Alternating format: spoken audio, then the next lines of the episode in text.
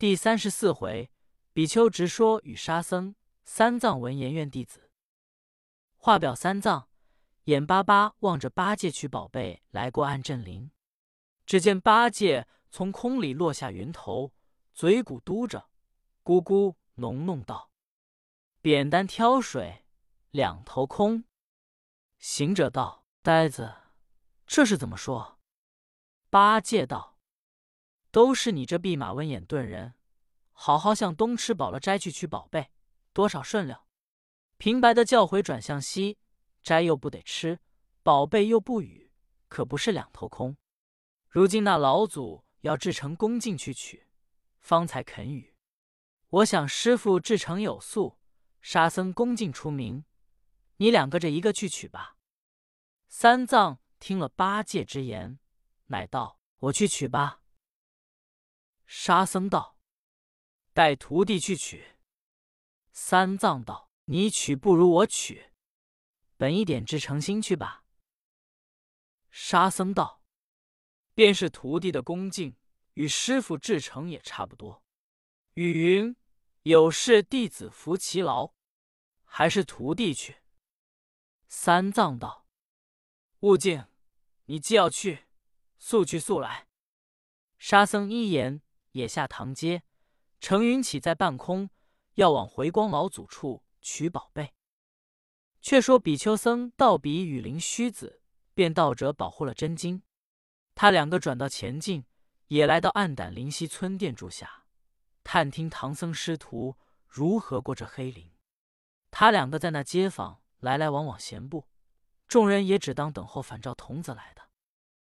却说沙僧乘云到空中。停住云头，忖道：“我如今不曾见怎个暗胆灵，什么妖怪，便去取宝贝。若是仗我这禅杖打走了妖怪，明称了路径，走得前去，也免得又上灵山求什么老祖，借什么宝贝。”沙僧只动了这个心肠，那云头便转回，直到灵溪，正遇着比丘、灵虚两个坐在灵溪头树下，仰面见沙僧腾云在空。却认得，便叫：“沙师兄，何处去？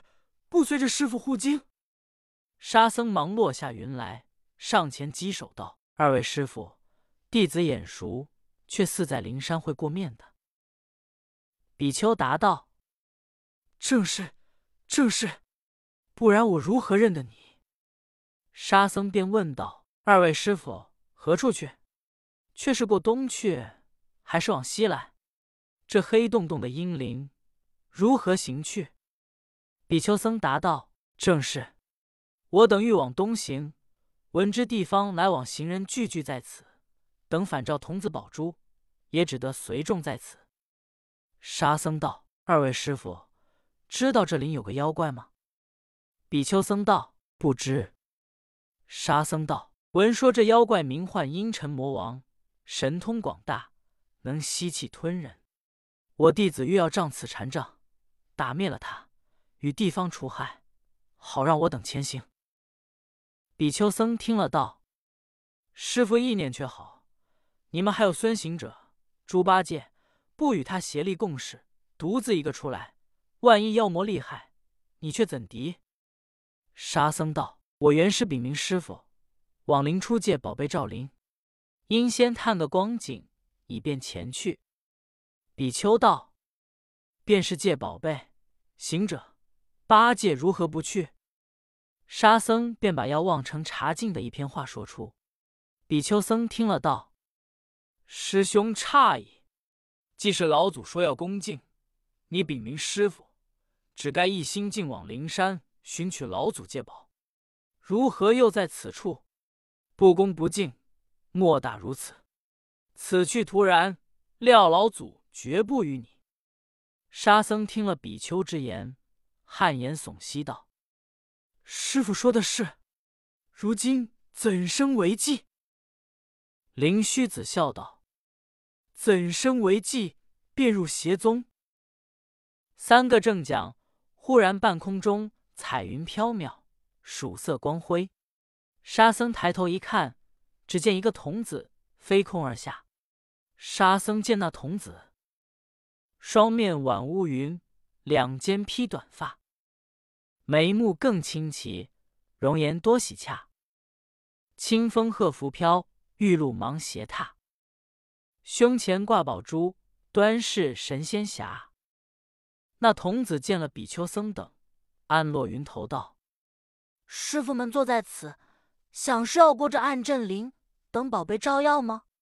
我老祖说来，唐僧未来之前。”此处大发三昧之火，他师弟既能扑灭，而今取得真经回去，见此九幽之地，他师弟岂难发一光明？彼自有宝，何须借此？便是那阴沉魔王，吾老祖不行剿灭者，乃慈悲方便，正留与他师弟子仗此真经效灵也。童子说罢，腾空就起，沙僧忙叫道。留下宝贝。比丘僧道：“沙僧，你岂不知他说彼自有宝，何须借取？你当把此言回复唐师傅。”沙僧一言辞了比丘僧、灵虚子，回到院中，把童子之言说与三藏。三藏道：“谁叫你不一心进取宝珠，却打个翻转？”这分明又是老祖划线，阻你去路。行者道：“师傅，那童子传老祖之言，说彼自有宝。这分明说我们各自有宝，又说妖魔留于我等真经孝灵。如今只得信心前进，再做计较。”八戒道：“什么计较？还是灭除妖魔，显摆大道。”然后挑担前进，莫要信着那童子之言，把金丹去是那妖魔。万一童子就是妖魔假变来诱，可不送上他门。三藏道：“悟空，这计较，悟能也说的是。”行者道：“师傅，若是不信童子之言，只恐宝珠不借，童子又不来，苦了徒人久等，我们何日东还去的？”还是八戒道先灭了妖魔的事。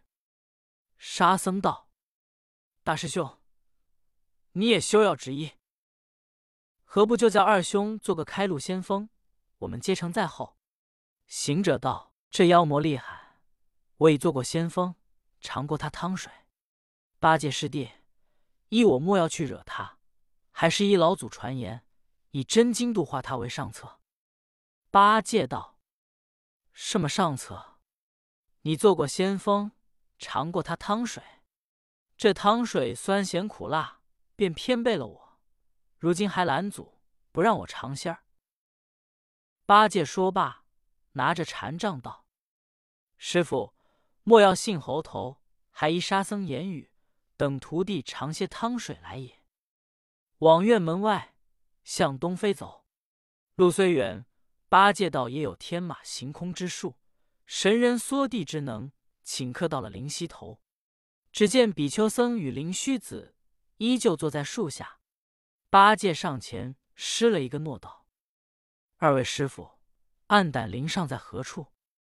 比丘僧笑道：“八戒师兄，沙僧才去，你却自己又来作甚？”八戒听了一惊，道：“二位如何认得我？”你莫不是黑灵妖魔吗？比丘僧道：“你认不得我，我却认得你。你如今想是巡视妖魔，这也是你应当开路，要保金。只是你一人如何去得？”八戒道：“我赌气出来，你休得管我。往前飞走。”比丘僧见八戒急性前行，忙把菩提鼠珠子除下两枚，道。八戒师兄，这两枚宝贝可带在身边，若是妖魔厉害，急难中也用得着。八戒接的在手，也不问的来历，往前走去。到了殿市街中，店主众人立着，见了八戒丑恶，齐跑入屋道：“妖怪来也！”八戒不顾，只是走，走到黑暗处，回头一望。那里见来路，却把禅杖当作明杖，点着路走了里多，摸着地下都是荒草密荆，仰面不见天日，阴风嗖嗖，黑气漫漫。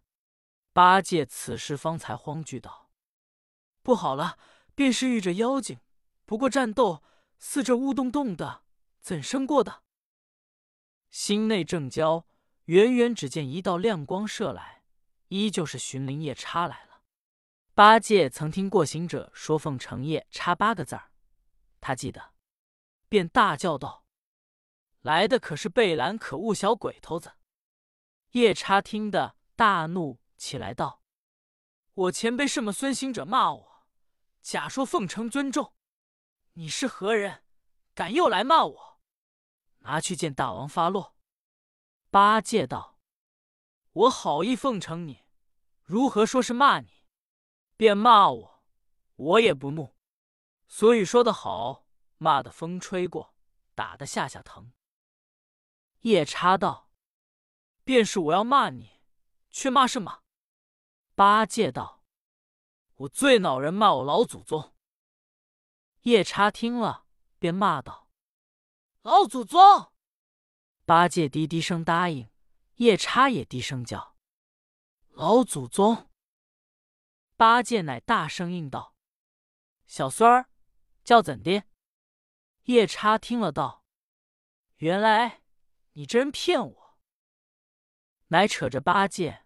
往洞里去见魔王，八戒黑洞洞的撤出禅杖来打，就如瞎子使明杖，那里打的着？夜叉把他扯到洞前，魔王正在洞外闲走，见夜叉扯了一个长嘴大耳猪头脸的个秃毛，他知道是个虎屎，一口便吞入肚内。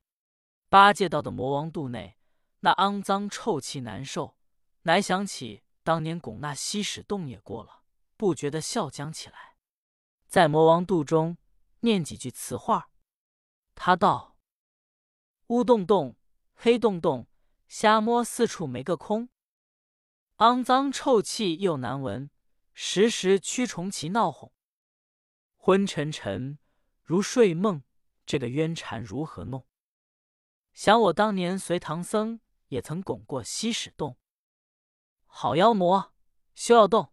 看我老猪寻个缝，扯开禅杖耍四门，只恐老猪手力重，往上钻，从下送，叫你身躯成破瓮。妖魔纵是会腾挪，也要忍着些而痛。魔王正把八戒吞吸在肚，若是平常人，便是大鱼吞虾一般，再度消化。他却吞了八戒，这八戒身既离了五荤三宴。皈依了佛法僧三宝，自与常俗不同。况身边带有比丘菩提子，虽就妖魔是吞吸入腹，却原是那阴凝结聚的一种幽沉玉气。被八戒用禅杖左支右打，魔王忍痛不住。又听得腹内说念道出老猪随唐僧的话头，乃捶胸跌足起来道：“罢了，起初错惹了孙行者，这回又误吞了猪八戒。”这两个都是闯祸的祖宗，如今只得好意求他出来，再做计较。乃叫道：“八戒师傅，我不知是你误犯威严，吞西下肚。前者误吞了孙行者，也承他容我改过，赔个小心饶恕出来，以许他开明大道，送你师徒东去。望你发个慈悲，出来吧。”八戒在里道。眼又看不见，臭气又难闻，我也要出来，只是想着汤水一点儿也不曾尝着，怎肯白白的出去？少不得大大的打搅他一顿，方才出来。这呆子说了，不见妖魔答应，使起性子，把禅杖只管乱打。那魔王忍痛不起，只得满口道：“快备好汤水，多加香料。”八戒师傅比不得别人，磨磨点心，多蒸几百。八戒只听了这一派话，飞跑出妖魔口。虽然出来，那黑洞洞的依旧看不见。魔王恨他在腹内狠打，乃撤出一根大棍，找八戒打。八戒忙把禅杖乱打遮架，早被魔王痛打了几棍，疼痛难当，懊悔不听行者之言，思量要退回旧路，又黑暗不见路头。忽然想起比丘僧侣的菩提子，说急难可用，乃在腰间取出那两枚菩提子，就如灯笼火把，照着旧路。八戒方才走回西路，到的林树下，两个比丘灵虚尚在。八戒被细说出，还了菩提，稽首深谢。方才问二位师傅姓名，比丘僧道：“出家人和萧问姓通名，便是说出你师徒也相熟识。”八戒道：“二位师傅，看起这菩提子，方才照着路，倒也明白。”何必求那反照宝贝？便是借几枚菩提紫光，照着我师徒经担过这灵去也好。比丘僧道：“此光有小，不如智光为大。你当与师傅大彻智光，自然过去。”八戒谢教，辞了比丘，回到院来，把一席话说出。三藏心疑道：“徒弟们，一妖魔求你们出度之言，似欲要我们拖渡他。”只恐又似那七情六欲假作谦恭，骗哄我等。行者道：“师傅，亮这妖魔神通本事，也只会弄黑暗吞人。便是吞了我徒弟们，也不成内伤，还要叫他盗土。大着肚量，放开胆子前去。老祖说我们各自有宝，或者就是我们大家担的宝金，也未可知。”驼头道。这位小师傅说的也是。三藏只得依着行者辞谢驼头，师徒四人挑压金贵马垛，往正道上走来。三藏两足虽行，一心却愁。这正是欲超岸震灯明觉，先敌虚灵尽灭根。却说三藏师徒四人合马五口，走到这村落西头，只见人家天晚。个个闭户关门，唯有一二家门前挂着灯笼，上写着“安歇客商”。三藏道：“徒弟们，天色已晚，我们到这殿中安歇了，明日再行。”店主听得三藏要住，他却忙把灯笼吹灭，便去关门。沙僧忙闯入门内，那店小二道：“爷呀，早上那弄神通的和尚们又来了。”行者道。早上弄神通，不是我们。店小二道：“早上还是个骗斋，打破了家伙的小和尚，如今却是几个丑恶相貌长老，休要惹他吧。宁少赚他几贯钞。”便来推辞沙僧。三藏只得走进门道：“店主人，我们是中国僧人，取经回东土的。我这几个徒弟，相貌虽恶。”人却善良。店小二看见行者、八戒进门，越发慌惧。只见屋内走出个老婆子来，见了三藏，仪貌端庄，又听见说是中国僧人，乃叫店小二。莫要推辞，容着师傅们安歇吧。店小二方才开了中堂，行者们挑进金丹住下，吃了晚饭。店主婆子走入中堂，问道：“师傅们，因何到此时夜晚方来？早两个时辰，也同着众人过岸镇灵去了。”三藏听得，便问道：“婆婆，我闻过这灵，要等童子的宝贝珠来，方敢过去。”婆婆道：“午后童子过去了，我这街坊店市聚集了许多人，便也有两个僧道同伴都过去。师傅来迟了。”八戒道：“店主婆，你说谎。早时我到此访探，人多聚等，何尝有童子到来？”店婆道：“正是。那两个僧道也说，可惜后边来的长老空走一番，不遇这巧。”三藏道：“明日童子料必又来。”婆子说：“那里定的？三五日也未可知。”三藏听得，便埋怨行者、八戒道：“你两个查看何事？倒惹动妖魔吞吸一番，却不如随众聚首过去。”婆子道：“师傅也不必怪你徒弟，众人都是没有行囊，空身前去。你们有这些贵担，只该转路东去。虽说远转千里，也强似此处单言，还要受妖魔厉害。”三藏道：“正是，正是。”行者道：“师傅放心，我们当年来时，师傅尚在凡体，遭过八十一难，遇着无限恶妖，徒弟们也保护来了。如今师傅已证正果，不是凡身，怕甚凶威妖怪。只是师傅本意至诚，不做邪妄。若四徒弟使个机变，弄些法术，何愁这道途难走，经卷不去？”三藏道。悟空，只因你机心种种，造出这种种根因，叫我也堕此不了之念。八戒道：“师傅，他是他，你是你，有何牵连？”三藏道：“悟能，你越发不明白。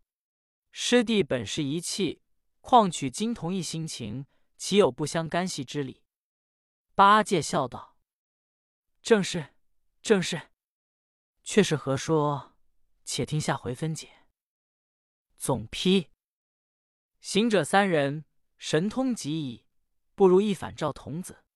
且道反照童子是什么人？只是自己一点原名耳。围城声名，故需老实恭敬，才可取得。